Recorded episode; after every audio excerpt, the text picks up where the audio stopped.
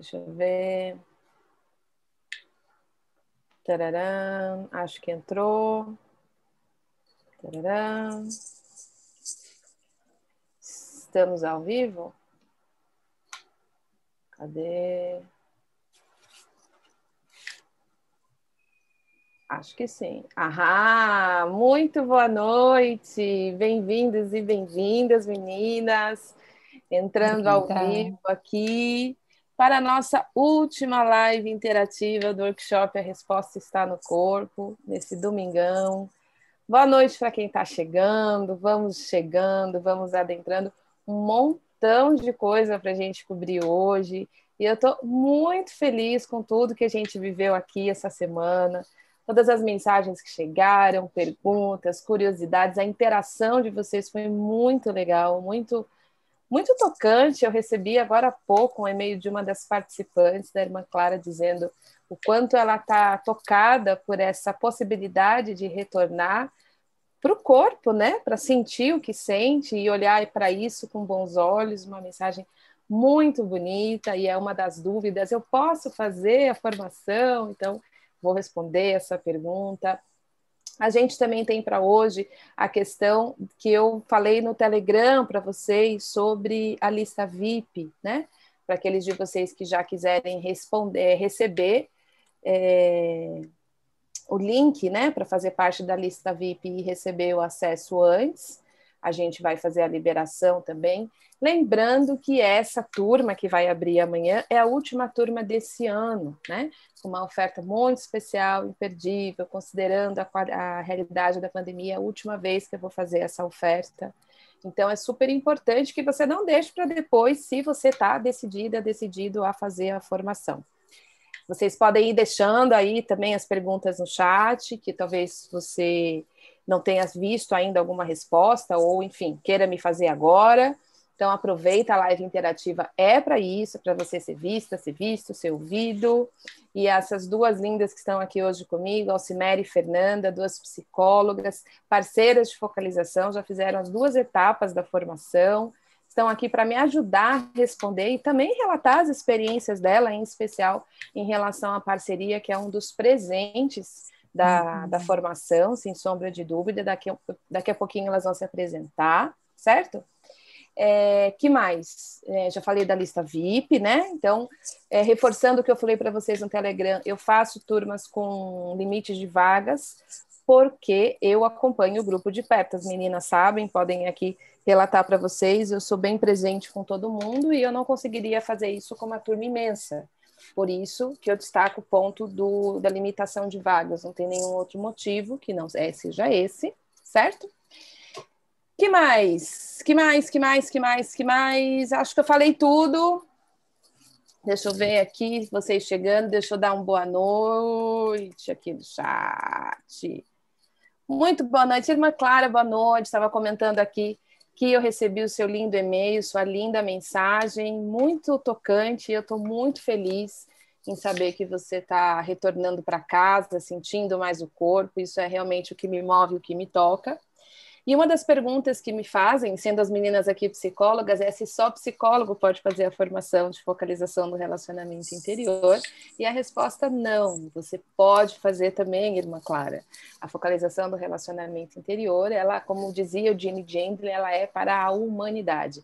Eu, Cecília, escolhi é, formar profissionais, dar aula para profissionais, sejam terapeutas, sejam aconselhadores, como você que trabalha com aconselhamento de pessoas, sejam psicólogos, porque eu tenho o lema de cuidar de quem cuida. A maioria dos profissionais da nossa área, especialmente psicólogos e psicólogas, eles cuidam do outro e acabam esquecendo de cuidar de si.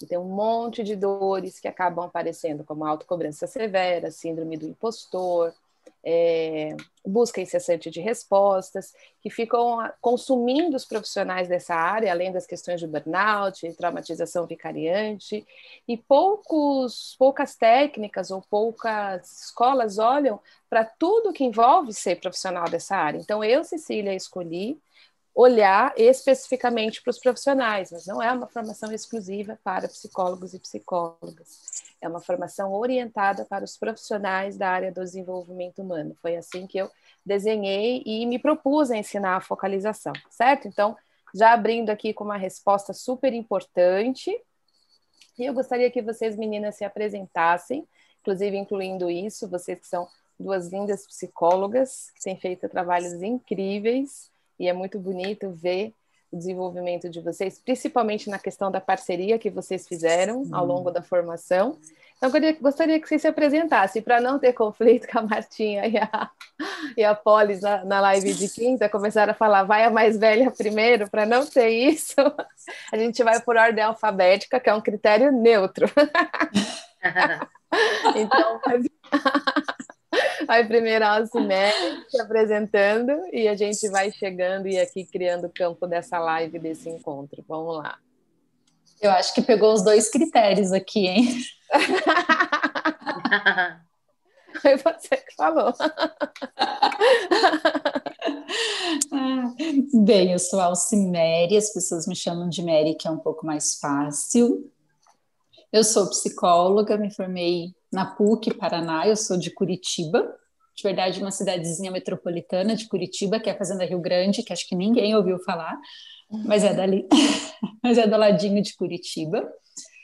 É, sempre trabalhei muito com TCC, no começo gostei muito de psicanálise, tenho especialização em avaliação psicológica, então faço muita avaliação para cirurgia bariátrica, é, perfil, questões de personalidade e tal. E agora eu estou na metade de uma, de uma pós de coaching, que de verdade está um pouquinho de ladinho, assim. Porque daí eu conheci a focalização, me apaixonei pela focalização, aí o tempo de estudo foi indo muito mais para a focalização do que para o coaching. Estou até pensando se vou terminar essa pós, se não vou. Né? Vou começar então... outra, né? que a gente é. não Mas acho que muito mais assim nessa abordagem mais fenomenológica, sabe? Uhum. Acho que mudou um pouco assim o meu conceito, até mesmo em relação a, a TCC. Então, acho que eu estou nessa jornada também. Eu acho que eu não tenho tanto tempo de formada assim, são quase 10 anos, então não é nem recém-formada, mas também não é tanta experiência assim, né? Então, ainda estamos aí, né, achando que gosta de fazer, que não gosta, que nem no começo eu trabalhava com criança, hoje em dia eu já não trabalho mais, é algo que eu vejo que não que não é para mim, e também uhum. trabalho em empresa, atendendo os funcionários de uma multinacional. Legal. Fer? A Mary falando que é a critério, primeiro critério também entra. Tão bonita ela, né? Manu, não entra mesmo. Ela é toda cuidadosa. Ah.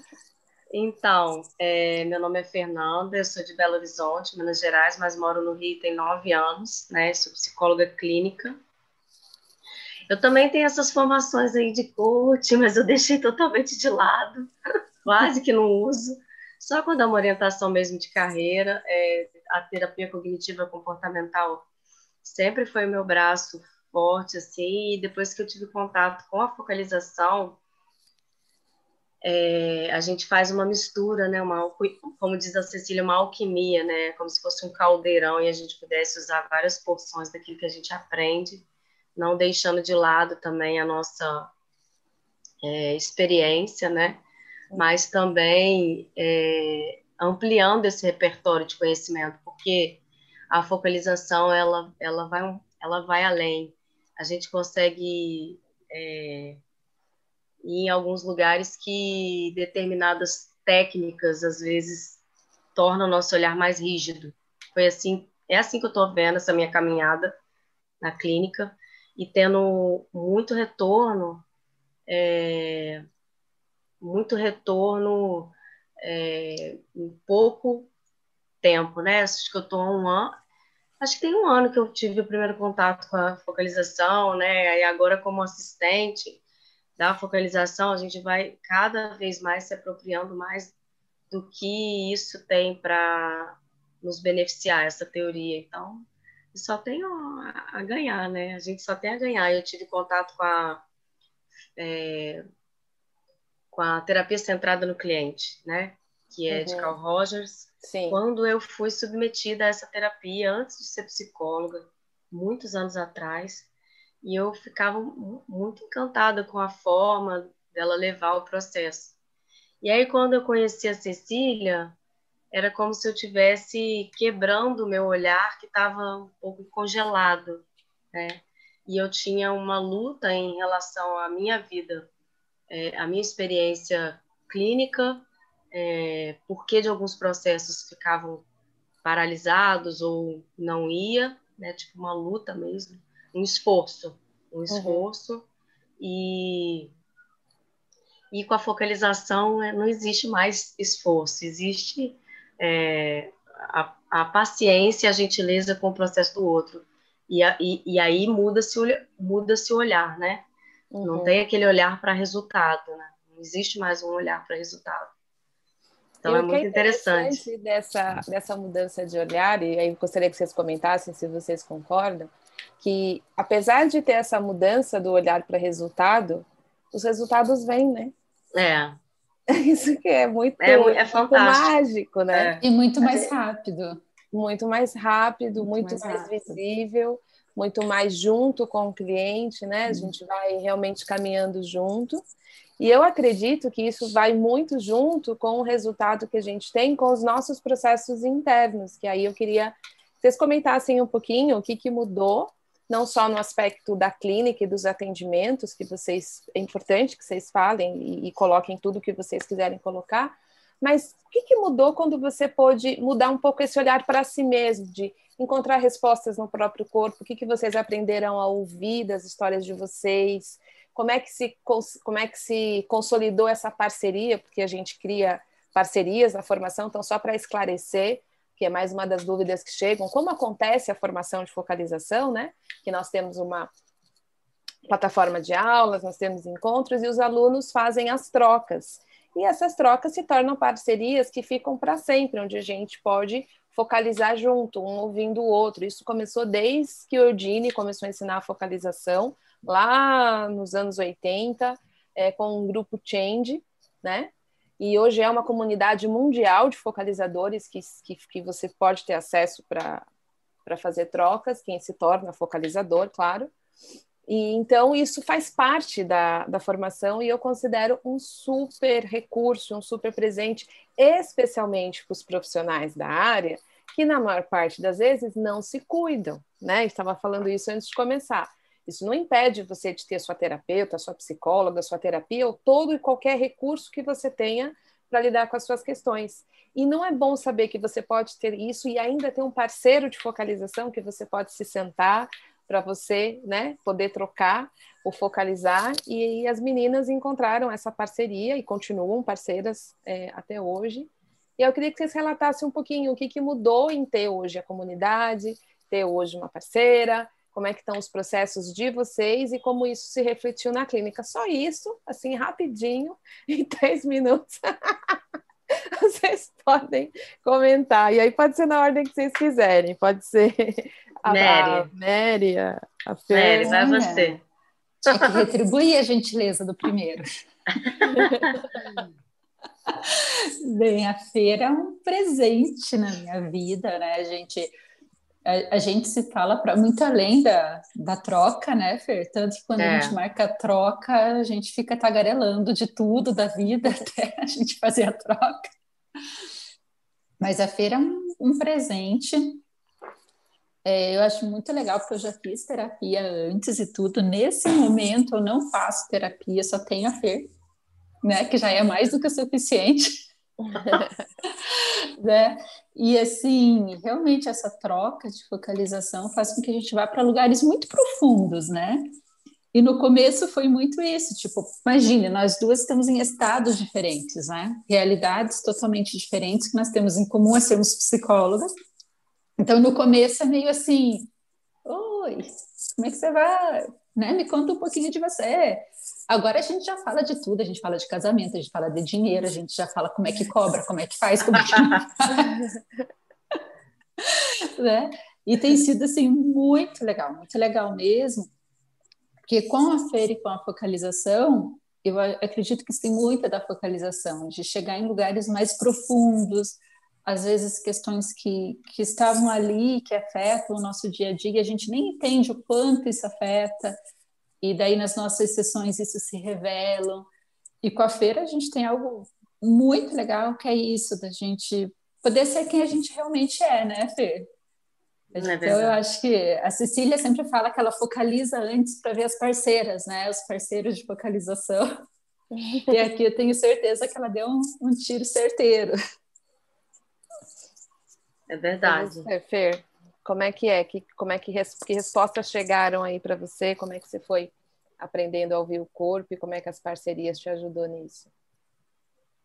É, assim, a questão de estar tá muito exaurida, cansada, né? E a parceria, ela traz esse. É como se fosse um carinho mesmo, um conforto mesmo, para que você puder. Para que a gente possa abrir, sabe? A gente possa se.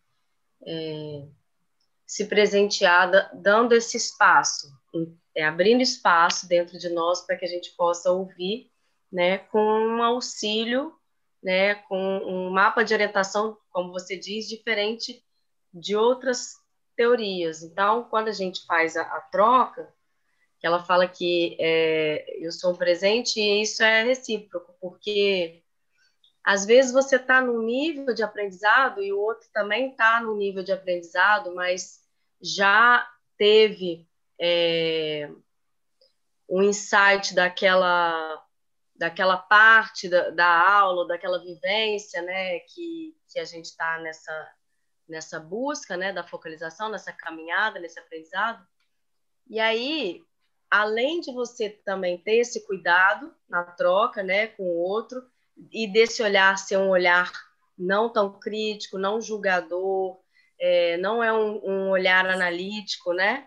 Você, você consegue é, fazer com que essa troca se, se torne é, se torne viável o próximo passo, né? Que seria a transformação.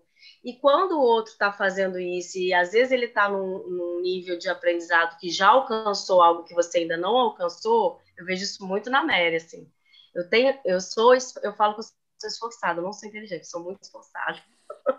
E eu vejo que a Mary é super super aplicada. E aí, às vezes, uhum. ela já alcançou o nível lá do, do, aprendizado e ela sabe exatamente uhum. o que falar, o que fazer, como agir. E, a, e aí é enriquecedor para quem está uhum. é, na uhum. troca, quem está recebendo, né? Uhum. É... Então, eu, eu, assim, diversos momentos que eu tive vivência de, de, de uma exposição de um trauma ali para ela, eu, eu, eu não sei como é que foi do outro lado, mas eu sei que eu deixei acontecer e ela conduziu muito bem e eu ficava assim, eu saía toda tranquila, aberta, assim, não sei nem como é que ela fez para dar conta disso, mas Ela deu Ou seja, vocês se apoiam não só no aspecto de ter com quem trocar ou focalizar, né, nessa, uhum. nessa parceria, como no aprendizado, né, vendo o que o outro já Isso. alcançou de entendimento, e aí você pode aprender vendo ele Isso. executar, e aí na Isso. volta você tem a oportunidade de devolver, ou seja, juntos a gente vai crescendo esse aprendizado, e eu acho que uhum. essa é uhum. uma didática não só muito elegante, como muito rica de criar ambientes onde o que a gente vai aprendendo vai sendo corporificado, né? E tem uma, uma dúvida que geralmente chega aqui, e, e, chegou bastante nesse workshop, que eu gostaria que vocês me ajudassem a comentar sobre essa coisa de ouvir esses lugares profundos em nós, encontrar essas revelações, é, encontrar um, um, ambiente onde a gente pode ser visto sem julgamento, sem ficar tentando consertar a gente, mas realmente podendo ouvir o que habita em nós a partir da sensação e não apenas da análise. Que muitas vezes as pessoas ouvem essa história de a resposta está no corpo, dentro de, daquelas perspectivas muito da linguagem corporal. Ah, então, se o corpo é de um jeito, quer dizer tal coisa. Ou então da psicossomática, que ah, tá com, com uma doença no, no coração, é por causa disso, tá com uma doença no estômago, é por causa daquilo. E a focalização não tem a ver com isso, não tem nada de errado com essas abordagens, com essas técnicas, está tudo certo. Apenas é importante fazer distinções para que a gente entenda do que, que a gente está falando, né? A focalização não está é, orientada para criar interpretação de traços corporais e nem interpretação de causas de doenças. A focalização, ela nos ensina a encontrar um senso corporal que existe a respeito de tudo na vida, né? Então, se a gente tem uma, um bloqueio, se a gente tem um problema, ou se a gente tem uma dúvida, ou se a gente tem, sei lá, um relacionamento com alguém, ah, todo o meu relacionamento com a minha mãe. Existe um senso corporal a respeito desse relacionamento. Ah, sobre a minha carreira, existe um senso corporal a respeito da carreira. Ah, sobre a minha dor da perda daquele ente querido. Existe um senso corporal a respeito dessa perda. A minha dor, existe um senso corporal a respeito da dor. Então, a focalização é essa habilidade que nos ensina a compreender essa fala do corpo a respeito das diversas situações da vida. E aí, gostaria que vocês também pudessem comentar um pouquinho disso, do que, que vocês percebem e já acessaram dessas respostas em vocês, para a gente também criar essa distinção, que foi uma das dúvidas que mais chegou nessa semana, e acho importante a gente esclarecer né, o que, que é esse focalizar. A última que foi primeiro, então, foi a Fer ou foi a Mary? Foi a Mary. E eu, agora é a vez dela. Isso, então agora vai.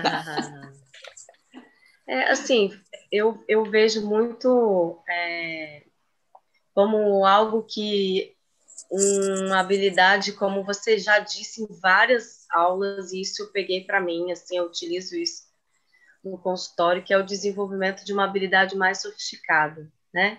De você olhar para os seus recursos internos é, e poder é, tatear, mas sem é, sem chutar cachorro morto, né? Sem ficar ali batendo nas suas questões, querendo mudar, como se aquilo ali não pudesse estar ali.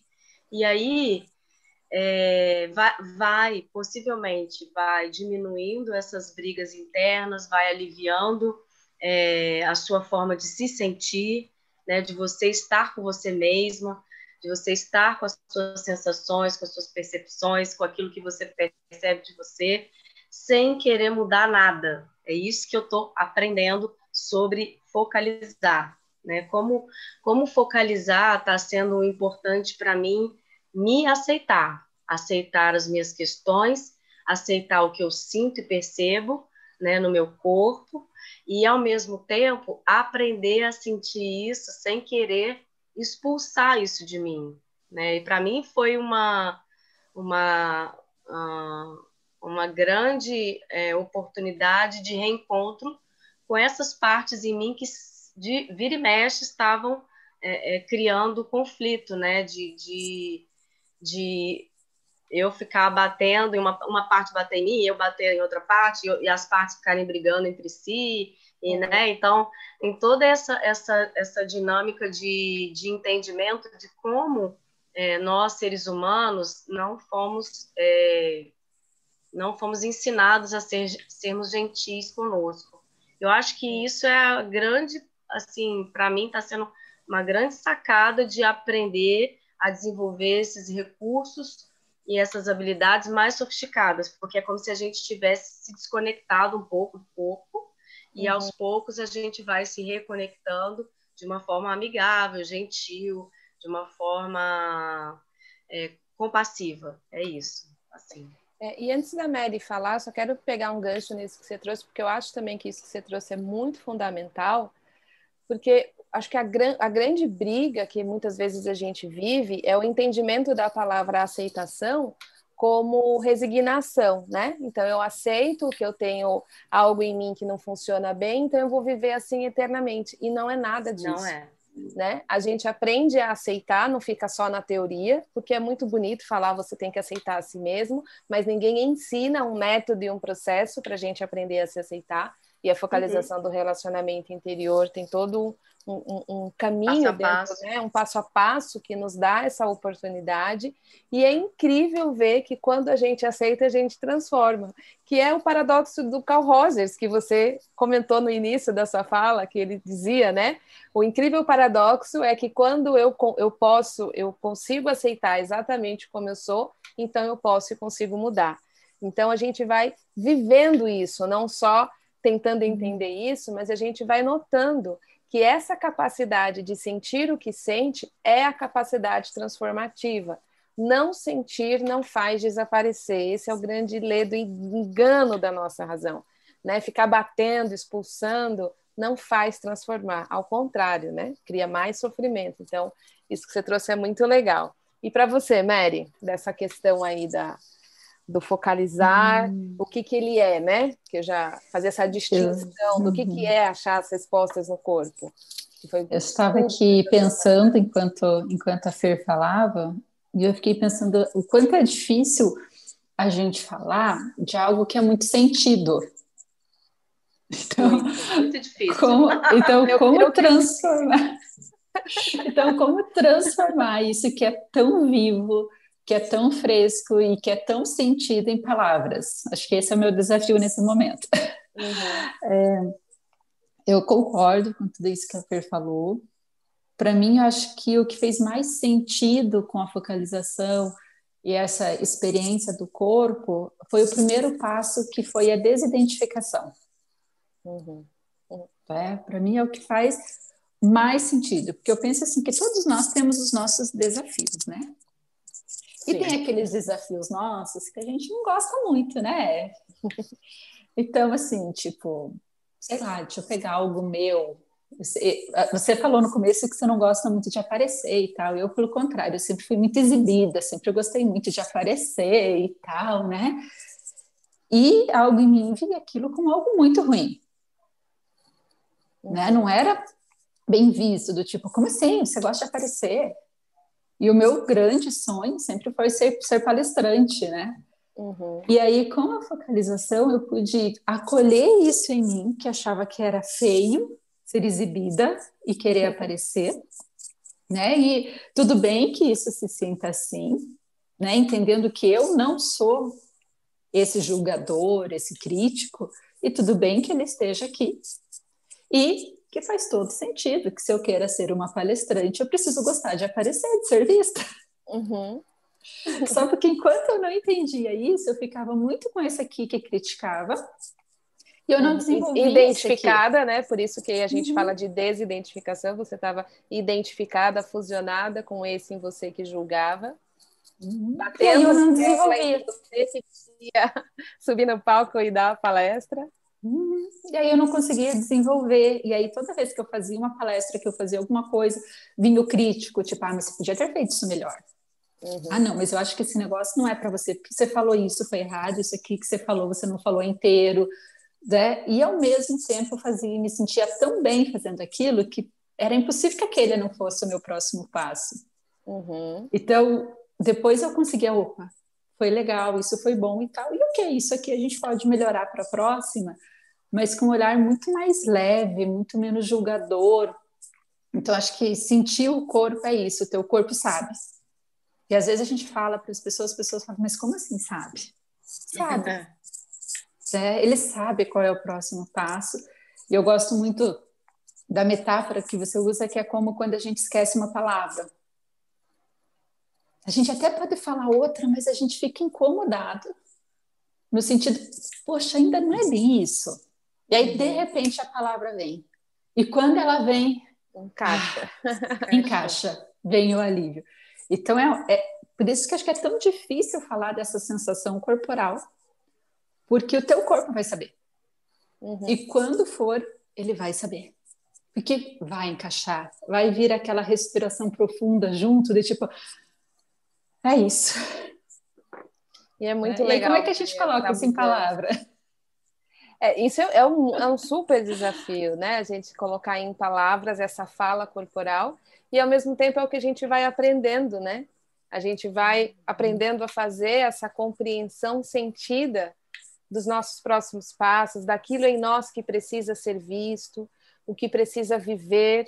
Né? Quando a gente estuda trauma, por exemplo, a gente vai compreendendo que o trauma sempre reside no lugar onde algo não se completou, onde algo não foi visto, uhum. onde algo não foi sentido, onde houve profundo desamparo, né? onde alguma resposta em nós não pôde viver. Por exemplo, quando alguém é, é, pego num trauma de assalto, a resposta de fuga não foi possível se completar, mas o corpo ensaiou essa resposta, né? Então, é, esse não conseguir fugir, esse não conseguir viver aquilo que respondeu ao evento, fica paralisado, perdido no tempo. Isso é só um exemplo. Então, quando a gente vai resgatando essas respostas, completando o que precisa se completar, desejos perdidos e tantas outras coisas que habitam em nós, muitos passos vão surgindo dessa consciência. Então, é, compreender isso é super importante. Eu vou dar uma checadinha aqui no chat, como é que está indo.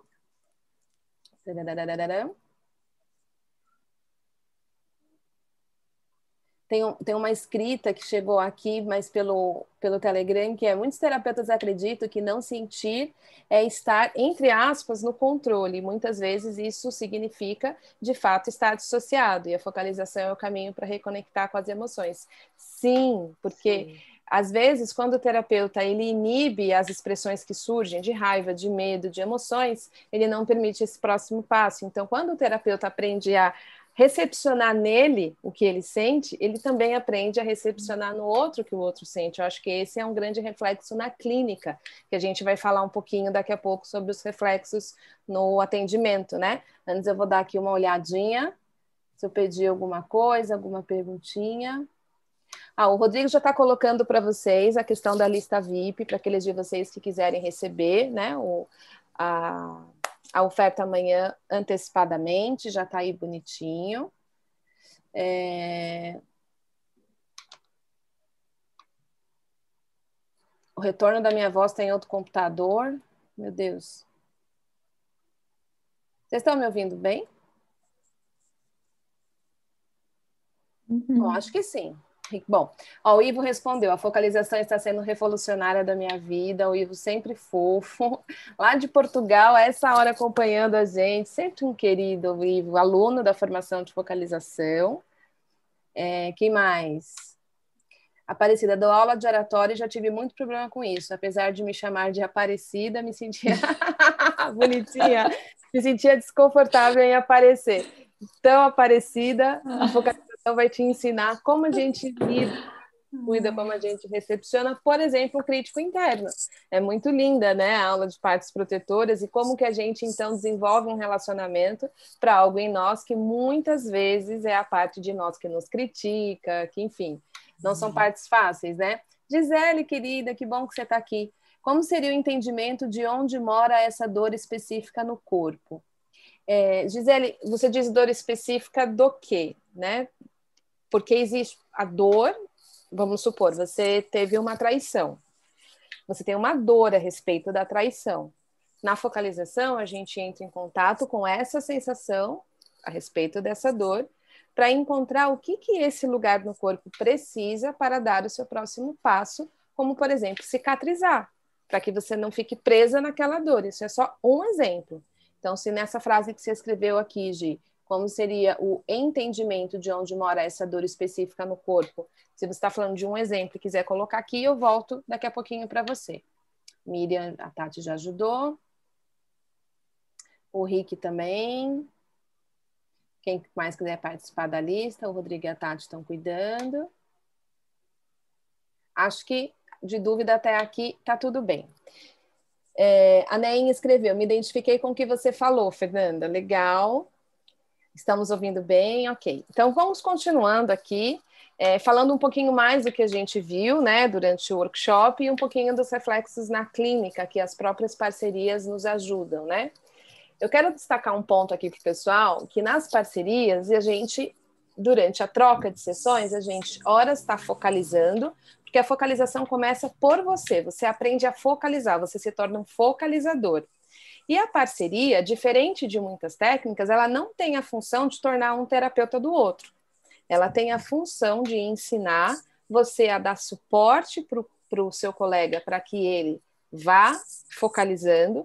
Eu uso muito a metáfora dos mergulhadores, né? A gente mergulha juntos e existe essa parceria no mergulho. Então, temos o papel do companheiro e o papel do focalizador. Quando você está focalizando, ou seja, quando você está aprendendo a ouvir o seu próprio corpo, as suas próprias questões, o que habita em você, o companheiro está a cargo de apoiar o seu processo. E depois troca. Então, existe um equilíbrio muito importante nas parcerias de dar e receber, né? E sem custo financeiro.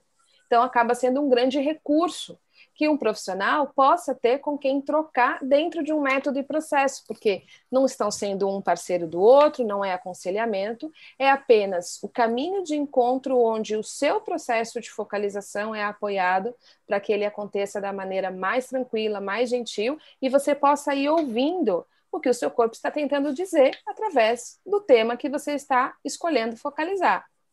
E o que é muito interessante a gente observar dessa prática é que essa atitude do companheiro de não estar a cargo do processo, mas estar a serviço do processo, ela acaba sendo uma habilidade que fica é, meio que elevando a potência dos nossos atendimentos, porque a gente vai, sem perceber, tratando a ansiedade de querer consertar nosso cliente e dar resultado rápido. Vocês concordam com essa afirmação?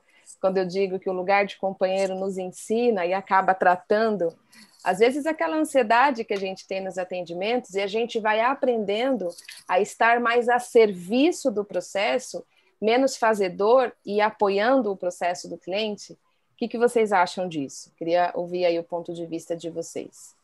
Imagina, acho que Fê, você nunca sentiu ansiedade, né, para querer resolver a vida do cliente, né? Nem sei do que você está falando. ai, ai. É uma, é uma dádiva que todos nós temos, né? O mito do curador ferido. A gente quer curar todo mundo e a gente fica inteira, né? ansioso, né? achando que vai transformar a vida de todo mundo no nosso tempo, no nosso ritmo, né? E com as nossas técnicas, né? Com a nossa sacolinha de técnicas.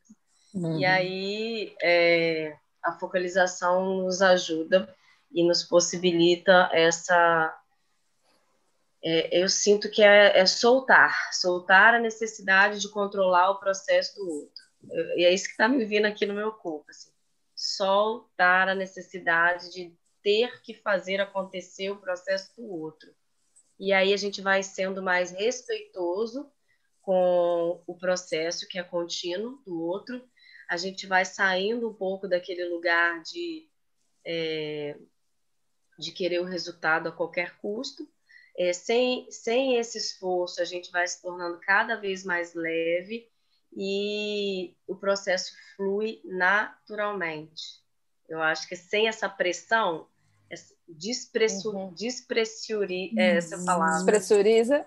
É, o processo em si, quanto mais é, mais tranquilos, né, mais presentes, mais de uma maneira é, respeitosa com o tempo do outro, a gente consegue perceber, eles conseguem captar em nós essa essa, essa centralidade, essa leveza, essa tranquilidade. Aí o processo vai fluindo. Antigamente uhum. eu andava com a minha sacolinha, né, com os poderes de os pós de pirim-pim-pim, essas coisas que a gente acha que tem, né, poderes na... sobrenaturais para mudar o outro. Aí de repente você larga a sua sacola no meio do caminho e vai assim mesmo com aquilo que que, que você entende que é mesmo é, que é do outro, né? E você fica menos pesada. Você vai. Nossa, é, é, é muito. É, é, é uma transformação que não dá nem para explicar. Eu me sinto mais leve. No começo eu ia mais assim, tipo, o que, que eu vou fazer agora? E agora? Ai, gente, Quem tomara que não tenha nenhum cliente vendo aqui, mas o que, que, eu vou fazer agora? Ou você termina de ouvir e pensa assim, onde é a porta da saída? Meu Deus do céu, é começa? Ai, ai, hoje não. Tudo é muito natural. A gente vai fluindo junto com eles. É muito interessante a diferença. Eu tento tanto explicar isso, e antes da Mary falar, que quando você acessa esse estado de tranquilidade, essa é a chave que abre o processo, porque o cliente se regula na nossa regulação. Né? Teve até, eu estava lendo uma, uma dissertação hoje do, do que eu estou escrevendo, e, e, tem uma fala do Jung sobre isso, que ele fala que o terapeuta ele não tem um método, ele é o próprio método. Eu achei tão genial essa frase que eu estava lendo dessa dissertação. Eu falei, gente, o Jung já falava disso, que esse estado onde você está com o outro a serviço do processo e não a serviço da sua própria ansiedade, isso transforma profundamente o processo. Isso é, é, realmente incrível. E eu acho que isso é um efeito de, do lugar de companheiro das parcerias, não só do método da focalização, mas porque a gente treina a habilidade de servir ao processo. Né, uhum. nas parcerias. Eu acho que isso é uma, um aprendizado indireto que acontece, um treino de habilidade importante, né? Uhum. Você, Mary, como é que é esse item para você? A Fer falou aquilo, né, de às vezes acontecer algo e a gente pensar, meu Deus, e agora o que eu faço, né? E com a focalização eu aprendi o que fazer. Eu repito o que o cliente acabou de dizer. é. Ah, ok, eu estou ouvindo você me dizer isso, isso, isso, isso. É isso mesmo que eu entendi. E a pessoa, é isso mesmo, é assim mesmo que eu me sinto. Exato, isso é uma habilidade de reflexão, uma é. habilidade simples, absurdamente poderosa. Uhum. A gente viu aqui em tempo real, por exemplo, a Fernanda focalizando antes de falar. Ela falou: o que eu percebo é uma leveza, é isso que está vindo no meu corpo agora. Vocês testemunharam uma, uma microfocalização. A focalização uhum. é essa habilidade de reconhecer essa fala presente. Quando a gente reflete de volta para o cliente, a gente está provocando essa habilidade que é inerente, apenas esquecida porque é uma habilidade mais sofisticada. Então, você, em pequenos passos, o simples mantém a vida. E as pessoas, quando falam assim, ah, quando você estiver muito ansioso, respira. Ah, mas isso é muito simples. Então, para de respirar. O que, que acontece? Você perde a vida. O simples é poderoso. Tão simples quanto respirar te mantém vivo, meu bem. Se a gente ficar sem respirar, a gente morre. Né? Então, esse é um dos manejos de, de todo um arsenal que vai chegando e vai te dando clareza de processo, né? E, e, e, esse encontro com o outro a partir dessa clareza de processo, né? Que vem da parceria. E que mais, meninas? Que mais? Que descobertas já chegaram para vocês que vocês assim tinham uma questão suas? E aí agora você que começa, viu, Mary? Sua ou de um cliente que você tinha lá uma questão que você imaginava, não, eu já sei o que é isso. Isso tem a ver com aquilo, que tem a ver com aquilo, tem a ver com aquilo. E aí você parou, focalizou, e aí você falou: Nossa, nunca imaginei que isso me contaria tal, tal, tal e tal hum. coisa. Algo Nossa, nesse... tem tanto. Só foram tantas vezes. tem tanto. Deixa eu escolher uma aqui. Pode ser uma bem simplesinha, ou enfim, não precisa é. ser. Ah, eu acho que uma, uma das últimas que, que a gente fez, acho que tem a ver bem com esse, esse universo profissional. É, eu ainda eu moro numa cidade pequena, então o nosso valor de sessão aqui é bem inferior, né, do, do que em outras regiões e tal. E, e assim, depois da focalização, eu, eu consegui ir aumentando o valor e tal, mas eu ainda quero, quero aumentar mais e tudo, e penso em, algo assim um pouco diferente, e sempre me vinha algo tipo um medo de retroceder muito grande, de precisar voltar atrás. Uhum. E aí eu ficava, tá, daí na focalização, mas eu nunca precisei voltar atrás. Acho que é muito comum para psicólogo recém-formado, a gente começa atendendo por convênio, né? E aí ganha realmente muito pouco. Quando eu decidi parar de atender convênio, eu decidi com medo, claro, de não ter, de não ter cliente. Uhum. E mesmo assim eu não precisei voltar atrás. Então, tipo, da onde que é esse medo de voltar atrás se eu nunca precisei voltar atrás? Uhum. E aí na focalização me veio a lembrança de, de muitas situações de quando eu era pequena. Eu lembro muito pouco da minha infância. E eu sempre lembro na focalização de que o meu pai era assim, quando a gente achava que a gente estava bem financeiramente, ele já tinha vendido tudo e a gente já tinha perdido tudo. E aí a gente tinha que começar tudo do zero de novo. E aí veio, é daí o seu medo. Uhum. Né? De você achar que tá bem, que você pode dar o próximo passo, que você pode. Não, mas aí você não podia.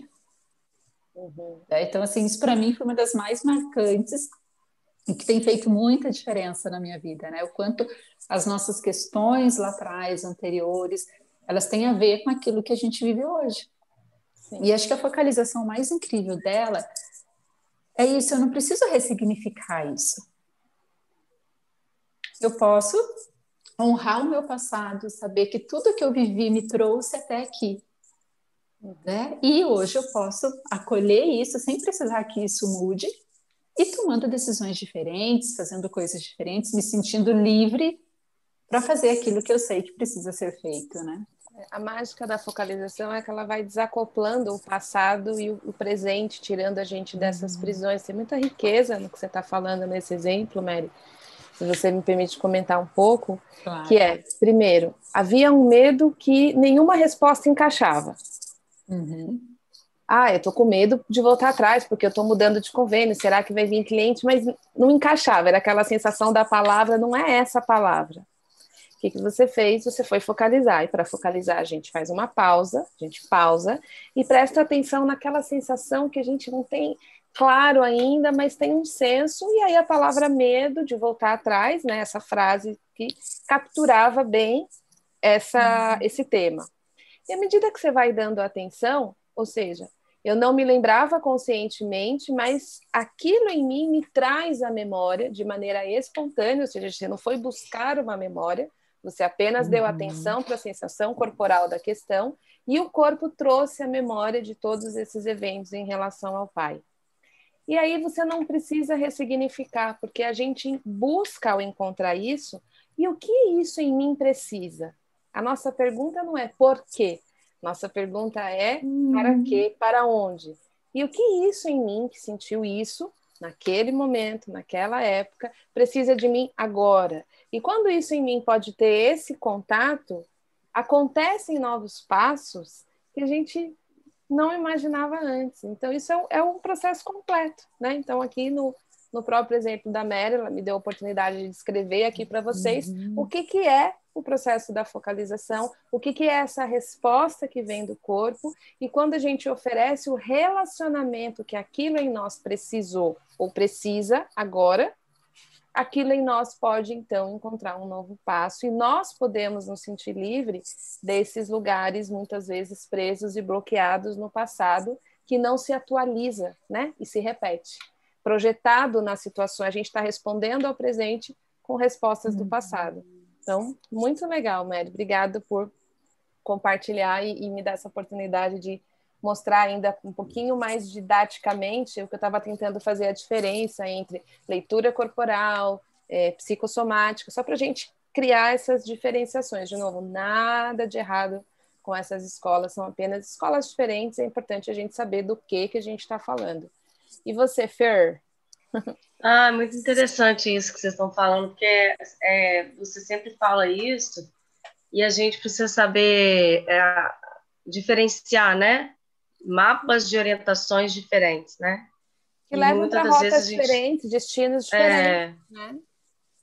E às vezes a gente fica muito preso aqui, ó, racionalizando as coisas, assim, que não tem nada de errado nisso, mas não traz a resposta que é, que você, que algum lugar em você quer te levar, né? Exato. Em mim, eu, eu lembro de uma. Essa foi, essa foi bem pele... foi uma peleja, essa, mas no final deu certo. Estou tendo desdobramentos disso. É. Eu comecei a fazer uma focalização com a Mary, muito... já, já tem mais tempo, e que surgiu uma parte pequena e essa parte pequena foi muito bem acolhida, né? Eu fiquei um pouco assustada nessa, nessa situação e, e às vezes eu achava que não tinha sentido com, com o tema que eu queria focar, que eu estava focalizando, que eu acho que era, que era emagrecimento, não lembro, mas eu acho que era. E depois eu levei essa focalização, esse tema, para você focalizar comigo, e aí a partir dessa focalização com a minha parceira, que foi a Mary, surgiu uma parte que já tinha surgido nessa, nessa focalização com a Mary, surgiu novamente essa parte. E essa parte, que era uma parte que eu não dava muita atenção, É, eu sei, eu já assisti essa focalização umas três vezes e eu sei, eu sempre fico arrepiada, choro e fico voltando nessas partes para ver se, né, se eu tenho mais coisas a, a, a ver ou a colher. Mas esse esse desenrolar dessas partes dessa dessa etapa é desde o ano passado que eu estou tentando essa conversa, esse contato com isso em mim que me incomodava e que me trazia algumas dificuldades. E aí eu entrei num lugar que era um lugar de um vazio, um buraco. E nesse buraco eu preenchia com tudo, né? Menos comigo mesmo. E aí é, foi muito interessante ver, porque foi muito claro o que a consciência quis me mostrar e ao mesmo tempo um presente, mas também difícil de olhar para isso. Mas toda vez que eu me vejo nesse mesmo lugar, eu consigo trazer essa essa essas focalizações, porque foram várias focalizações para chegar nesse lugar. Uhum. E e aí eu me sinto muito grata, eu, eu, sabe, você fala uma coisa muito bonita. As, as, aulas da Cecília a gente sempre sempre dá umas tocadas, a gente chora e quem tiver esse privilégio aí é um encontro. Às vezes você tá assim do nada na sua vida, na sua rotina, aí você lembra da Cecília, aí você lembra de uma fala, aí você. Santa Cecília, não é assim, né? Mas é, a gente fica grata, né? Por tudo que a gente aprende com ela. É uma gratidão mesmo, eu sinto isso. É, são, é, é privilégio você encontrar pessoas assim na vida é. que te levam para outros lugares em você que é de cura, lugares de cura, de, de espaço de, de, de florescimento. E e aí eu lembro que eu pude acolher uma parte muito pequena em mim, que estava ali com há muito tempo presa. Uhum. E, e aí eu fico com vontade de chorar, porque o corpo uhum. traz de novo a cena. Uhum. E, e é, uma, é uma dificuldade a gente poder falar disso sem se emocionar, porque a gente guarda muitas coisas no corpo. O corpo vai acumulando sensações, experiências vividas mal, mal é, elaboradas, não, não, não, não teve possibilidade né, de, de ter uma outra vivência e acaba que o corpo vai é, guardando. E quando você tem a possibilidade de entrar em contato com esses lugares, você, você fica surpreso, porque é dali que começa a sua liberação, né? é dali que começa a abrir espaço para o novo. Uhum. E essa parte em mim precisa e precisava de muito acolhimento. E, e aí a Cecília fala uma coisa nas aulas delas, nunca mais eu esqueço dessa frase, várias frases que ela fala que tocam mesmo a alma, que é, é no terrível que a gente encontra o nosso incrível, né? Então, isso aí, essas aulas sempre me marcam, porque realmente é isso que acontece com a gente. Desculpa, uhum. estou emocionada. Olha, fofa. Essa emoção é sempre bem-vinda, Fê. Ela é muito sensível, é muito fofa. Desculpa. Tudo bem, querida. Traz a tua emoção, porque a gente sempre fala isso na aula também, tudo em você é bem-vindo, né? É. Suas lágrimas, sua alegria, sua tristeza, você não precisa deixar ninguém para fora, nada consertar, nada lutar, nada fugir né? Nós podemos estar com você da maneira que você é, com tudo que você tem. E é isso, sua emoção faz parte de você e tá tudo bem, ela tá aqui. E nessa manifestação generosa, né? Porque que mais generoso a gente está aqui, nós três, um domingo à noite, quase uhum. nove horas da noite, é. falando de focalização, de peito aberto, coração aberto, mostrando aqui, nós podemos chorar em companhia, uhum. podemos nos emocionar. E é muito bonita a sua emoção, porque ela fala de lugares em você que precisavam há tanto tempo serem ouvidos, vistos, né? A gente se emociona com aquilo que existe em nós, né? Então, é muito bonito ver na sua emoção o reconhecimento do que precisava, né? Uhum. Você reconhece na minha fala algo que você sabe, você reconhece na minha fala algo que toca você porque existe em você. Eu falo isso também nas aulas, né? A gente só reconhece o que a gente tem dentro. Então, esse é o incrível que habita no terrível das nossas dores, né? Elas sempre estão buscando o que elas sabem o que é bom para gente. E é a frase perfeita de Eugene Gendlin, né? Toda sensação ruim é um apontamento de um jeito mais certo de ser, se você der espaço para isso. Então, quando a gente pode recepcionar aquilo em nós que clama por atenção, às vezes pelo desconforto, pela dor, pelo desafio, pelo terrível, a gente encontra o incrível, que é isso que você encontra nessa beleza, né? E se emociona por ela, se emocionar pelo que é belo faz parte de nós, né? Então, esse é um exemplo claro né, do que a gente vive na formação, em muitos níveis emocionais. A gente se diverte muito também, a gente, né? Encontra caminhos de muita leveza e muito aprendizado. Acho que tem um espaço grande na formação de muitos insights, né? Tanto insights de conhecimento técnico quanto de vivência mesmo, né? Nas trocas das aulas e, e das mentorias e na plataforma de estudos, a gente brinca de Cecília Flix, né? a gente estava antes de começar falando, nossa, parece que, que a, gente, a gente nunca se viu pessoalmente e ao mesmo tempo a gente está tão presente uma para as outras que a gente parece que, que é íntimo, assim, né? Que já se abraçou, é. que já se pegou, que, que, enfim, e um dia isso vai, vai acontecer, né? Com certeza. Ah num evento ao vivo, numa aglomeração de focalizadores. a gente tem desejado por isso. Eu vou dar mais uma checada aqui no chat como está indo. que mais que está acontecendo por aqui? De dúvidas? Vamos ver. Cadê? Cadê? Ai, deixa eu só dizer, eu estou vendo o rostinho da feira aqui, eu quero mandar um beijinho para ela. Ah, obrigada. Deixa sua love aqui. Cadê? Cadê? Ai, Deus, será que eu perdi muito? Vamos lá. Vamos começar. Oh, aqui a questão da lista VIP. Andréia Valinas, bem bacana essa parceria. Gostaria de saber um pouco mais sobre a dupla de focalização. Então, acho que a gente já falou bastante aqui. Essa pergunta estava um pouquinho mais para trás. Então, a parceria ela está a serviço do processo de aprendizagem. Durante a formação, a gente forma duplas e a gente segue a formação inteira com a dupla a serviço de fazer os exercícios e aí consolidando o aprendizado, de você se tornar focalizadora dos seus processos internos. E é esse aprendizado que, se você desejar levar para a tua prática clínica, incluir nas suas ferramentas, você inclui. Mas a formação ela é focada em tornar você focalizador, focalizadora certo? É... Bruno, boa noite. Miriam, tarde.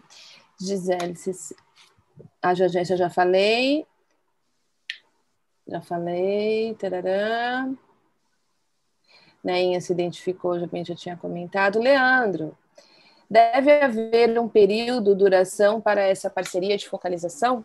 É, Leandro, é, se você está se referindo à troca, os exercícios iniciais a gente tem aí de 10, 15 minutos de troca, isso pode ir aumentando. E existem 10 trocas de sessões a serem cumpridas. Depois disso, as meninas já cumpriram toda a parte protocolar da formação e elas continuam focalizando, e aí elas focalizam o tempo que elas se organizam. Hoje em dia, vocês focalizam mais ou menos quanto tempo cada uma, meninas? 30 minutos cada uma, ou mais ou menos? Em que ponto que vocês Uns estão? 30 e uma hora 30. de conversa a mais. 30 minutos cada uma. Fora é. a parte da, da, da amizade. É. Quando a gente está muito apertada de horário, é uns 25, né, Mary? 20, 25, mas geralmente sempre faz. Já teve vezes de fazer mais. Uhum. Já. Tá, então, depois que você cumpre essa parte protocolar, você com seu parceiro, parceira, vocês definem aí mais tempo. Antônio Carlos, focalização ajuda pessoas que estão de, desconectadas do sentir, pessoas que racionalizam ao invés de experienciar, é o principal aprendizado dessa, da focalização, Antônio Carlos. A focalização é a habilidade de sentir o corpo e encontrar as respostas que existem nesse sentir. Então, quando a gente é muito racional, a gente está desconectado do sentir, a gente não está acessando essa fonte. O focalizar é retornar para essa fonte. Então, a gente tem um método e um processo para retornar para essa fonte. A maioria das pessoas, na maioria não, mas uma grande parte das pessoas que vêm para a formação vêm exatamente com essa queixa, as meninas sabem né, dessa queixa, vocês enfrentaram é, no começo um pouco disso, algumas pessoas enfrentam mais, outras menos, mas existe, né, até por causa da época que a gente vive, essa questão da racionalização. Mínimo ou máximo? Acho que eu já respondi para o Leandro. É... Exil, qual a diferença entre o terapeuta de si e da focalização? Boa pergunta, Exil. Terapeuta de si é um outro curso meu, que é voltado em desenvolver as habilidades, os treinos de habilidade para você aprender a retornar para si e como retornar para si te leva para o encontro do outro. Então, no terapeuta de si, eu ensino em seis módulos as chaves que transformam o processo terapêutico a partir do encontro consigo mesmo. Então, a gente fala de crenças, a gente fala de traumas, a gente fala de comunicação, a gente fala, faço uma introdução à focalização, tem um módulo completo de protocolos de autocuidados, então o terapeuta de si, ele é para isso. A formação de focalização é a formação para aprender a ser focalizador. Então, são dois cursos distintos, com objetivos distintos e que levam para um mesmo destino, que é quanto mais você encontra o seu relacionamento interior, maior a sua potência de desenvolver o relacionamento interior para os seus clientes, e essa é uma grande chave de transformação, certo? O Waldeglass. Estou amando, que legal, que legal, Yakini. Nem é muito bom essa fala de soltar a necessidade do processo do outro. Ó, oh, Fê, que legal. O processo surge naturalmente, muito respeitoso ao processo do outro. Sim, com toda essa sensibilidade, né, Fê? A serviço é. do processo do outro não poderia ser diferente. Cadê que mais? Tati, Rosemary. Uma dúvida. Na CNV, CNV Comunicação Não Violenta, dizemos que os sentimentos são mensageiros das nossas necessidades. Na focalização, entender o que sinto seria o caminho também para entender o que estou precisando? Sim, Isabela, sim. Compreender o que você sente é um caminho para entender o que você está precisando. E muito da linguagem que eu ensino na focalização no relacionamento interior, desenvolvida pela doutora Anne Weiser Cornell, que é uma linguista, tem muita coerência com a CNV, né, meninas? A, a, é, toda a comunicação é baseada numa gentileza profunda, né? Então, sim. Poderia daí escolher a melhor estratégia? A gente não fala muito de estratégia em focalização, mas a gente encontra o melhor relacionamento que aquela necessidade precisa para então ser atendida. Então, neste relacionamento, né, passos são encontrados, passos importantes. Bruno tem essa mesma dúvida, acho que eu esclareci. Se não, escreve de novo, que a gente está aqui para isso.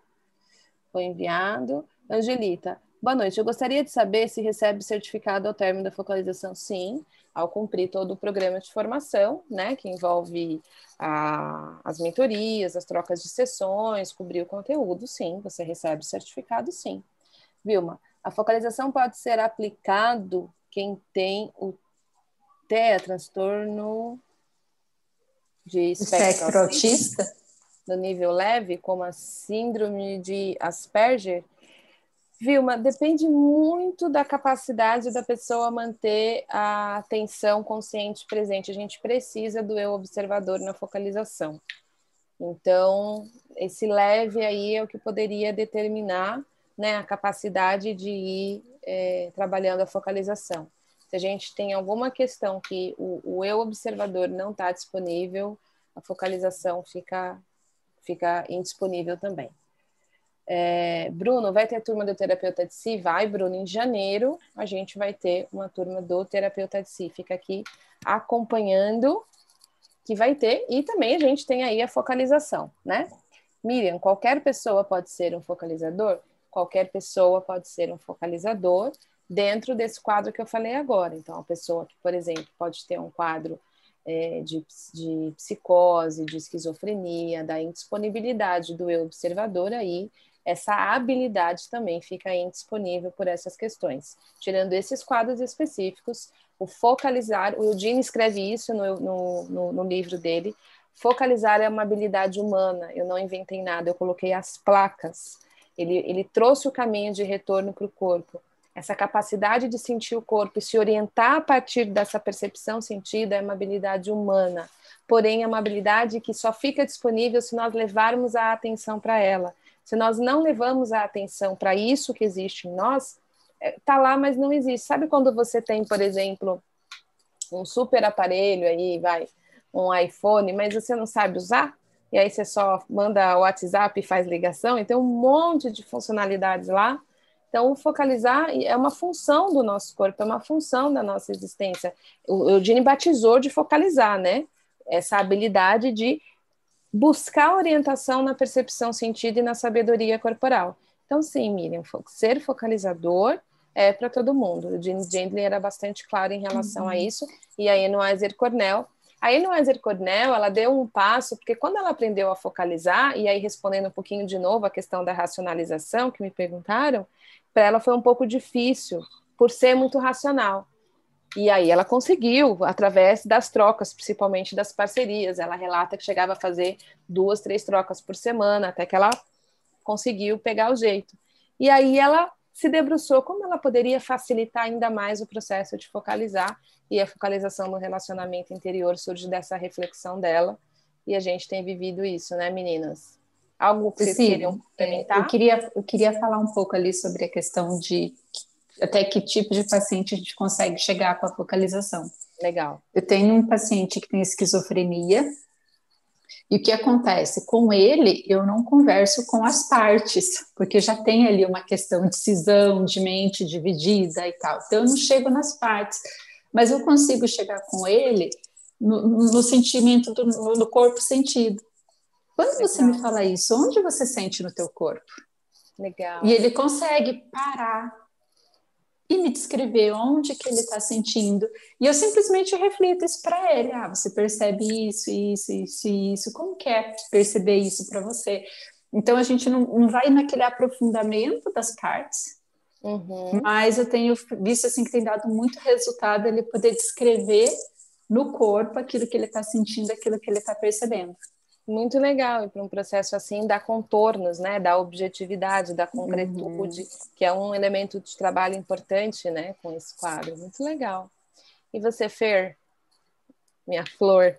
Eu não tive ainda essa experiência de é, pegar pacientes que não consigam é, que, que casos mais você tem mais usado, então, que você talvez pudesse é, a ansiedade, um é, essa questão da identificação com a depressão também, né? Porque a pessoa vem com muitas crenças, é, com muita identificação, né? E a gente vai trabalhando primeiro devagarzinho a desidentificação com essas crenças, né? E eu percebo também em casos de abuso, seja psicológico, emocional, sexual, físico. Hum. Eu tenho uma paciente com um transtorno de personalidade grave e não, não levo ela muito para o critério diagnóstico. Eu vou bem devagarzinho. Eu vejo ela sustentando bastante a questão da desidentificação com o diagnóstico. Isso é muito legal, porque ela tinha uma, uma uma autodestruição bem severa, assim, Nossa. cortava, se cortava. Mas tem muito tempo que ela não faz esses comportamentos autodestrutivos, e isso vem desse processo mesmo de trabalhar devagarzinho a desidentificação, a auxiliar ela a autorregulação emocional, sabe? Isso, é, isso tem ajudado bastante. Eu tenho e refletida, tido, com certeza, é, no encontro vincular com você, né? Porque, o vínculo. É, o vínculo, vínculo a serviço do processo. A gente só consegue ofertar vínculo se a gente está encontrando o vínculo aqui dentro, né? E você vem na sua própria jornada de encontrar, você relatou um pouquinho da sua, da sua de uma pequenina e do teu histórico, e você reconectando e recepcionando esses lugares banidos de você, e a, daqui a pouco você vem e revela um atendimento que você está ajudando uma pessoa a recepcionar o que ela vem banindo dela, né? Até uhum. no símbolo da, da automutilação. Então, como é que isso pode ir transformando o relacionamento interior dessa pessoa? Então, é tão bonito a gente ver uhum. que o nosso é, setting terapêutico interno, nosso sketch interno, ele se reflete no nosso setting terapêutico externo. Quanto mais gentileza, quanto mais compaixão, quanto mais eu recepciono a mim mesma, né? Quanto mais eu crio esses caminhos de vínculos internos, maior o meu vínculo externo e maior a capacidade de oferecer o cenário de segurança para o trabalho terapêutico, né? Sempre falo para é vocês, né? Pode falar, querida.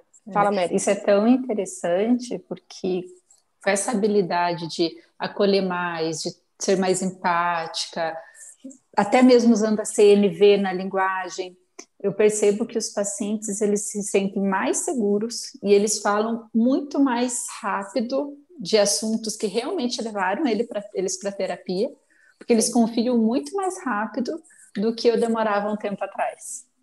Ah, que legal. Eu acho que você ia falar isso, né? Onde há segurança, cura. É, e é. não só segurança e cura, né? É o, o, prefácio do livro The Heart of Trauma, Coração do Trauma, um dos livros mais incríveis sobre trauma. Infelizmente não tem traduzido para o português do, é, do Badenoch. O Stephen Porges, que é o criador da teoria polivagal, ele escreve: segurança é o tratamento. Né? Segurança é o tratamento. Então, quando a gente consegue criar um ambiente seguro, a gente cria o um ambiente alquímico onde aquilo que precisa emergir consegue emergir e dar os seus próximos passos. Então, sem segurança, se eu estou é, protegido pelas minhas defesas e eu não me sinto segura na presença do terapeuta, essas defesas vão atuar dentro do processo. Ou eu vou lutar com o terapeuta, uhum. dizendo não, não, não, não, ou eu vou ó, escapar do processo, fugir, porque eu não sinto segura. Então, segurança e vínculo é não só um fator do processo terapêutico, como é uma ferramenta a serviço do processo terapêutico. Por isso que é necessário que o terapeuta se sinta seguro em si mesmo, por isso que eu acho que ser focalizador é um, um superpoder que a gente acaba encontrando de se sentir mais seguro em nós mesmos e aí então oferecer um vínculo muito mais seguro, e aí as técnicas estão a serviço do processo. Não são elas que fazem o processo, elas estão a serviço do processo. Uhum. Queria muito ajudar essa, essa fala específica aqui do Acho Jung. que isso que você falou de, de técnicas também é importante, porque às vezes as pessoas ouvem a gente falando assim, ah, é tudo leve, é não sei o quê, mas espera lá, foi muito estudo. É, não é. é. é. É muita a, plataforma. É uma estrada, né? Uma estrada. É muita. É, a formação é completinha, né? É, é, é bastante coisa. É, tem bastante coisa para estudar. Sim. É, é uma jornada de, entre duas etapas, né? A etapa 1 um uhum. começa agora, tem etapa 2, enfim, é uma formação. É, a, a frase do Jung eu achei ela aqui, ele fala assim: todo psicoterapeuta não só tem o seu método, ele próprio é esse método. Aí tem uma, uma frase aqui em latim, que a tradução é a arte exige o homem todo, diz o velho mestre. E aí ele escreve: o grande fator de cura na psicoterapia é a personalidade do médico. Esta não é dada a priori, conquista-se com muito esforço, mas não é um esquema doutrinário. As teorias são inevitáveis, mas não passam de meros auxiliares. Nossa! Gente, Jung, século passado, mais um mestre aí nos ensinando sobre quanto o nosso processo, o vínculo, a maneira como a gente se sente dentro, também está a serviço do que a gente vai oferecer fora. Né? Isso é fundamental. Uma última checada aqui no chat. Se tem mais dúvidas?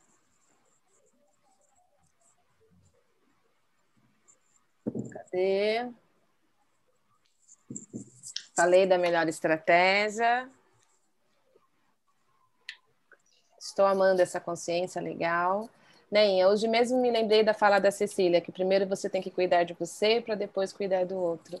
Sim, uhum. Aparecida, perfeita. As nossas relações são como um quebra-cabeça, verdade.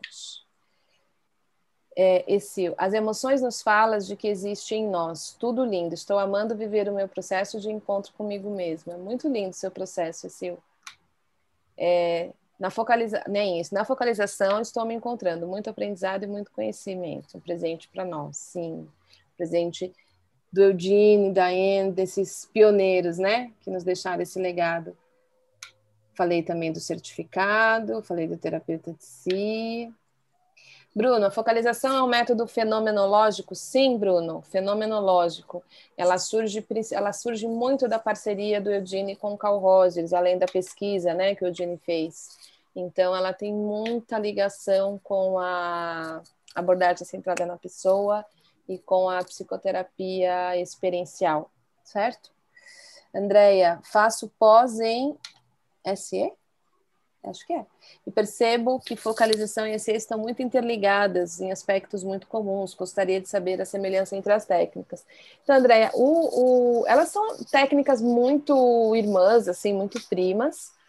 A, o SE é uma técnica que surge de um neurocientista, né, o Dr. Peter Levine, que olhou para a fisiologia do trauma, né? Ele estudou muito a etologia, a resposta dos animais, e ele traz principalmente a questão que o trauma é fisiológico e não apenas psicológico. Então, esse olhar para o corpo, né, o próprio livro dele, Uma Voz Sem Palavras, ele traz a fala do corpo como o caminho das resoluções de trauma. E ele cita o trabalho do Dr. Eugene Gendlin no primeiro livro dele, Despertar do Tigre. Assim como o termo senso-percepção e percepção-sentido, felt sense, que foi um termo desenvolvido pelo Dr. Eugene Gendlin, tudo que você vê de felt sense, percepção sentida, em qualquer abordagem, é importante saber que isso foi criado pelo Dr. Eugene Gendlin, também o Dr. Peter Levine traz para a experiência somática. E a experiência somática, ela é completamente orientada em, em completar as respostas interrompidas no corpo da, das lutas, fugas, congelamentos vividos nos traumas. Então, a experiência somática, ela tem essa orientação, essa direção. E através também da, da senso-percepção. A focalização, ela nos ensina a olhar para o senso corporal, que pode ter completude de respostas que tem a ver com trauma, mas ela não olha só para trauma. Então, ela olha para uma. Como a gente viu a Fê aqui, dando um exemplo básico, que ela parou para responder uma pergunta e ela deu uma checada no corpo antes e ela, ela trouxe: olha, o que me vem aqui agora é soltura, eu estou sentindo o meu corpo soltar. Isso é um tipo, é uma, uma expressão de levar atenção para a fala do corpo. Então, a focalização ela também traz essa fala que não está olhando só para o trauma, mas também tem o olhar para o trauma. Então, essas são as semelhanças. Paula, qual é o pré-requisito para participar do curso de focalização? Por exemplo, é necessária formação em psicologia? Não, não tem pré-requisito para participar da formação em focalização. Bruno, eu ouço na universidade que devemos nos aceitar e tal, mas não ensinam o como. Vocês falaram um pouco sobre isso também, eu super concordo. Sim, Bruno. Não adianta a gente só ter as razões das coisas, isso é bom por causa disso. Claro que é bom se aceitar. A gente precisa, então, ter caminho, método, processo. Aceitação é um treino de habilidade. Muitas pessoas falam, ah, é muito difícil me aceitar. É difícil porque não aprendemos. Tudo que nós não aprendemos é difícil. ah, é difícil falar inglês. É difícil enquanto você não sabe. Depois que você domina, fica fácil. Então, aceitação também é algo a ser aprendido, certo? Elizabeth, como psicólogo, podemos nos apresentar, divulgar como focalizador? Como psicólogo, você se apresenta como psicólogo, né? Focalizador é uma habilidade que você aprende e incorpora no seu processo, não é uma técnica para você é, colocar como linha de frente, né? A sua função como psicólogo, você pode ter aí várias ferramentas e ser focalizadora é uma delas. Então, você não precisa é, ter um, uma especificação em relação à focalização, né? A não sei que você queira destacar, mas não é o que a gente costuma fazer. Não sei a e a Mary se elas querem falar algo sobre uhum. isso, mas eu, pelo menos, uhum. eu, eu, eu, vejo assim. O que, que vocês acham? É, eu acho que ela está falando um pouco de toda a questão do, do conselho, que nós temos um conselho assim, uhum. né, bem né? Bem legal, que nos cobra bastante, principalmente isso dentro da questão ética, de nós uhum. usarmos técnicas cientificamente validadas, não sei se a Fer concorda, né? E o que eu vejo assim na focalização é que é mais uma técnica. Então a gente vai acoplar isso ao nosso trabalho. É, não tem nada que não seja científico, não tem nada que não poderia ser usado, que teria algum senso crítico em relação à ética. Uhum. É, tanto que até estava falando esses tempos isso com a Cecília, né, que só recentemente o conselho é, validou a hipnose, por exemplo, né? Uhum. Então tem, tem essa questão do conselho, no entanto, eu não vejo nada que que tire a gente da questão da ética, de modo algum, porque também tem um processo técnico-científico muito grande envolvendo a focalização, Sim. né? Que traz bastante bagagem para isso. Sim, o Eugene Gender mesmo recebeu cinco premiações da Associação da Psicologia Americana, condecorado pela por toda a escola da psicologia da abordagem centrada na pessoa, enfim, a história dele dentro da psicologia também é muito reconhecida, né? É que ele é muito pouco conhecido no Brasil. Mas quando você vê aí nos Estados Unidos, você não vê nenhum tipo de conflito, né? Acho que é importante destacar isso. Se a gente for também. ver, é a mesma coisa que a gente pegar a CNV. Sim. Né? É uma, é uma Sim. técnica. Se o próprio mindfulness vem entrando dentro da psicologia positiva, Sim. né? Também. É uma técnica. Vejo dessa, é uma técnica, vejo dessa forma também. Fê, quer complementar? É, eu acho que é isso mesmo. Não tenho muito que né, que complementar a psicologia, pega no pé dos profissionais, mas a gente tem que ter essa sensatez mesmo. Tem muitas uhum. técnicas aí boas que não são reconhecidas e que a própria é... experiência somática que a gente falou agora, é... né? o, próprio, o próprio SE também, é. né? Tá, muitos psicólogos aí se formando e uma técnica maravilhosa também. É. Então, é, é, tá dentro dessa mesma linha. Uhum. É, se faz sentido para você, faça, né? Uhum. Se é o seu momento, né? Eu acho que tem isso também. Eu... o que eu gosto de destacar da focalização, que eu, eu, eu, acho que ela é um pouco diferente das outras formações, é que ela nos dá uma habilidade para conosco. Você acaba levando para sua clínica, claro, mas uhum. ela se torna uma habilidade para com você, ela se torna uhum. uma ferramenta de uso pessoal do profissional. Por isso que eu escolhi ensinar para profissional.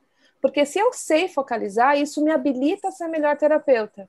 É. Né? Então, tanto pela minha habilidade de focalizar, quanto pelas parcerias e pela comunidade, que a gente falou bastante aqui hoje.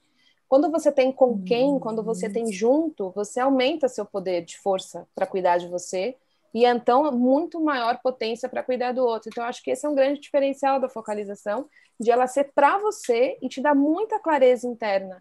Quantas vezes a gente está atendendo e a resposta vem do nosso corpo de qual é a minha próxima intervenção, né?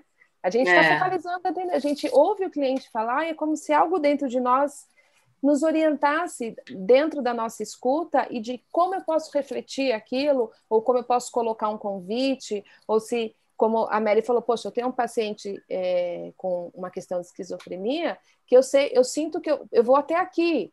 A, a Fê descreveu o caso da, da paciente dela, como que ela sente o processo da paciente dela, como ela usa. Então, o focalizar fica a serviço como um todo, e eu acho que isso é uma grande ferramenta para o profissional. Né? Mais do que aplicar no cliente, ele tem uma visão mais completa, porque ele está tendo também uma visão mais completa de si mesmo e acessando uma fonte de informação importante no próprio corpo, né? Então, é. acho que isso é uma é coisa que, que é importante também, que eu acho que, que, que cabe muito aqui nisso que a gente está falando, é que a gente valida mais a nossa sabedoria corporal, né? E isso faz com que a gente não fique presa só a conhecimento. Às vezes a gente vai, eu percebo isso em mim, tô falando na, de mim. Não sei se a Mary concorda com isso. É como se a gente fosse adquirindo muitos conhecimentos, conhecimentos, conhecimentos, conhecimentos, conhecimentos. Chega uma hora que você fala assim: o que eu vou fazer tanto de conhecimento? Porque, na verdade, é, a gente precisa aprender a saber acessar a nossa sabedoria interna. E isso passa segurança para o outro, você entendendo que existe um, um, um, poço enorme de sabedoria dentro da gente e que a gente uhum. pode sim lançar mão disso, né, e não ficar abrindo mão do que realmente nós temos aqui dentro, a gente vai se tornando cada vez mais seguro no nosso processo e com o processo do outro, até para o outro se perceber nessa segurança, né? Porque é, é isso, é, é, é, muito importante e está claro para mim que o outro sabe, sabe mais dele do que eu mesmo. Né? Esse é o aprendizado. Nossa, esse é o aprendizado. E o Rodine escreve exatamente isso. Ele fala: coitado do terapeuta que acha que sabe mais do cliente do que ele uhum. mesmo. Quem sabe é ele. Nossa tarefa é ajudar ele a encontrar as respostas que estão nele, não estão no uhum. terapeuta, né? estão no cliente. Por isso que o terapeuta também aprender as respostas em si é importante, porque nenhum terapeuta vai dar as respostas para o cliente? Pra, pra, pra, enquanto o terapeuta é cliente, né? Então, essa troca é muito importante também. E a gente sai daquele lugar do Salvador, do e a gente fica leve. É. Ah, né? lugarzinho bom que nós gosta, né? Ah. que mais? Bianca, sou terapeuta que trabalha com abordagem em TCC. Posso usar a focalização junto com a terapia? Temos duas, duas psicólogas aqui, Bianca, que vieram da escola do TCC. E aí, donas, vocês. Eu, eu não sou da escola do TCC, então essa eu vou deixar totalmente para vocês responderem. Vocês duas têm isso em comum. Vai, Mary, você. Eu uso muito junto, eu uso muito junto, até porque na TCC a gente usa bastante técnica, a gente é um pouco mais diretiva. O que, que eu fiz? Eu só dei um passinho para trás na questão da direção, o que não quer dizer que não precise ter estrutura. Exato. É, eu só dei um passinho para trás. Uma coisa assim que eu, que eu mudei, por exemplo, é a pessoa traz lá uma situação que gera um pensamento, que gera um sentimento, que gera uma reação fisiológica, que gera um comportamento. A gente trabalha muito isso na, na TCC. Né? Nada impede que a gente continue com isso. A única coisa que eu mudei é uma pergunta que a gente fazia muito, do tipo, se não for isso que você está pensando, o que pode ser? E daí na TCC a gente vai mais para a área cognitiva. Então, isso foi algo que eu, que eu abandonei. No entanto, com muitos pacientes, para que eles tenham consciência, eu ainda emprego a folhinha, né, para fazer os registros, para que ele consiga é, não separar, mas ele consiga organizar. Legal. Né, como que o corpo sente aquilo que ele está sentindo, aquilo que ele está pensando, e o que a gente não quer se livrar daquele pensamento. Não, o que, que esse pensamento está aqui? O que, que ele está querendo nos dizer? O que, que a gente precisa ouvir dentro disso aqui? Uhum. Mas a gente pode usar tranquilamente a TCC, eu uso muito relaxamento progressivo de Jacobson, né, muscular progressivo. A gente, muitas técnicas da TCC eu continuo usando, a própria é, a de terceira onda que a Fer faz formação, né, vai uhum. trazer muito isso da aceitação radical. Então, a terceira onda vem, vem, muito caminhando para essa linha, né? Uhum. aceitação e compromisso. chegou também mindfulness, no, é, terceira, onda. terceira onda, né? Essa TCC é exatamente isso que eu, que eu fiz, assim, é, como a Mary fala. Eu trouxe um pouco da sensatez, né? Tirei um pouco do, do protocolo rígido de que tem que ser, não tem que ser. A gente uhum. entende que a nível cognitivo tem pessoas que não flui, que você pode dar estímulo, dar estímulo, e que você está vendo que está emperrado ali, que não adianta você passar é, RDP, registro de pensamento, não adianta você dar a clareza, trazer a consciência do que está acontecendo, né, é, em cada instância, seja cognitiva, seja comportamental, emocional, que a pessoa não vai entrar a, através dessa, desse direcionamento e aí você tem que usar mesmo essa coisa da arte, né? Você tem que usar a sua criatividade para poder colocar exatamente, é focalizar o cliente, aquilo que ele está precisando naquele momento. E muitas das vezes não é técnica. E até tem algo assim, às vezes os pacientes chegam principalmente com procrastinação. Gente, a pessoa já está com tanta coisa atrasada para fazer e a gente vai dar mais é, lição de casa tarefa, da terapia. Né? Mais tarefa de casa. Eu não dou né? mais tarefa. E, na TCC a gente trabalha muito né, com tarefa, com estrutura da sessão. Uma coisa da TCC que eu ainda uso muito é isso, né?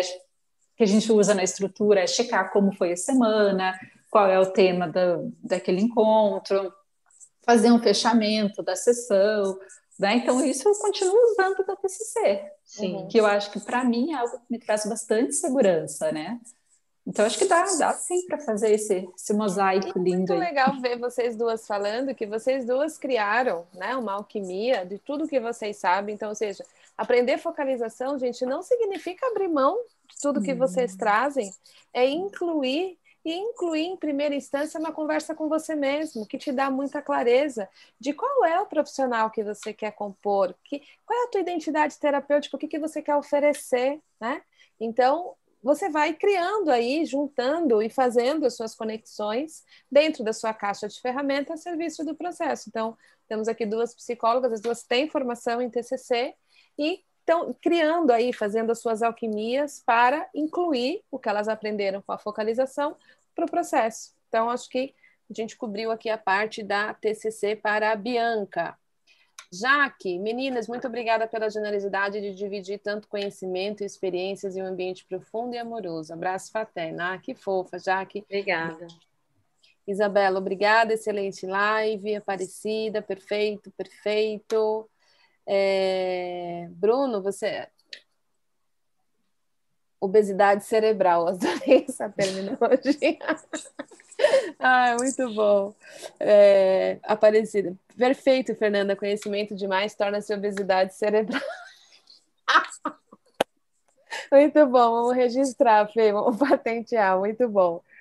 Bruno, você é da escola da ACP, Cecília? Eu conheço muito a escola da ACP, Bruno. Não tenho uma formação é, específica em ACP, mas devido à a, a, focalização, eu já li muito de Rogers. Eu estudei mais o Jung é, formalmente do que o Rogers, mas informalmente eu conheço profundamente toda a, a toda a visão de Rogers, né? E, e, me marca muito a questão da aceitação e da linguagem e, e dessa escuta que, que o Rogers é, é, tanto nos ensina. Então, é, essa aproximação que eu tenho com a CP vem muito da focalização, e principalmente a Anne Weiser Cornell também traz muita coisa da CP no que ela construiu do método da focalização do relacionamento interior. Nenha, muito obrigado. Gente, então, encerrando, chegando ao fim, tá aí o contato do WhatsApp para quem quer entrar na lista VIP. Lembrando que as inscrições abrem amanhã. Independente da sua decisão, se você vem para essa turma ou não, Claro que todos vocês são muito bem-vindos, já expliquei tudo de ser a última turma, da oferta e tudo mais, independente da sua decisão. Eu desejo de coração do que o que a gente viveu essa semana dentro do workshop, nas lives hoje, fique como uma semente que você se lembre que existe uma sabedoria corporal em você, que existe um caminho possível de integração pela gentileza, pela aceitação, pela compaixão, que não é necessário ficar consertando você para dar o seu próximo passo. A focalização é uma escola que se baseia na presença para o para com o que habita em você e a partir da presença as transformações chegarem. Que essa mensagem fique para você e que você continue olhando para isso, investigando isso e quem sabe amanhã você tome a decisão e venha, aproveite as vagas disponíveis para essa última turma de um ano tão desafiante como 2020. E para vocês duas, sem palavras para agradecer, generosidade uhum. de vocês, num domingo, uma hora e meia aqui, simplesmente para contribuir. Nossa, já passou uma hora e meia. uma hora e meia. São nove, um pouquinho mais, são nove e trinta e quatro agora. E a generosidade de vocês é, é, vem para com esse desejo sincero de espalhar essa mensagem, vocês sabem disso, eu sempre compartilho isso com vocês, do meu desejo de espalhar para o maior número de pessoas que se dedicam a cuidar de pessoas. A focalização no relacionamento interior e essa mensagem né, de aceitação, gentileza, contato consigo mesmo. Então, muito obrigada por vocês fazerem parte disso, se exporem aqui, colocarem as questões que vocês já viveram, contarem as histórias de vocês, colocarem a emoção de vocês, o riso de vocês, a imagem de vocês. E, enfim, simplesmente pelo ato de contribuir. É uma alegria profunda encontrar pessoas como vocês. Então, muito obrigada do fundo do meu coração. É uma honra poder ter vocês como alunos e como parceiras hoje em dia, né? Presentes aí como assistente, estando aqui hoje é, compartilhando generosamente o que vocês viveram. Muito obrigada, meninas, de coração. Nós que agradecemos, né, né? Sim, sim, obrigada pelo Nossa convite. professora querida, admirada. né, Mary? A gente, ah, Cecília, Cecília, Cecília. É verdade, a Cecília fala, mas de verdade a Cecília ela é de uma generosidade incrível. É. E assim, eu não sei como é que ela faz. Eu acho que ela deve ter umas 10 clones dela ali. É. Porque ela realmente responde tudo. É, ela é muito atenciosa e que bom que a gente pode ter essa referência. Para mim é muito importante. Muito obrigada, uhum. gente que agradece. Obrigada, meninas. Obrigada de coração pelo carinho. Vamos em frente, recepcionar a próxima turma, que começa amanhã. Um beijo Boa no coração. Para todos vocês que estiveram aqui hoje, muito obrigada de coração. E vamos em frente, né? Para o nosso próximo passo, seja ele o que a vida nos enviar. Beijo. Beijo. Beijo.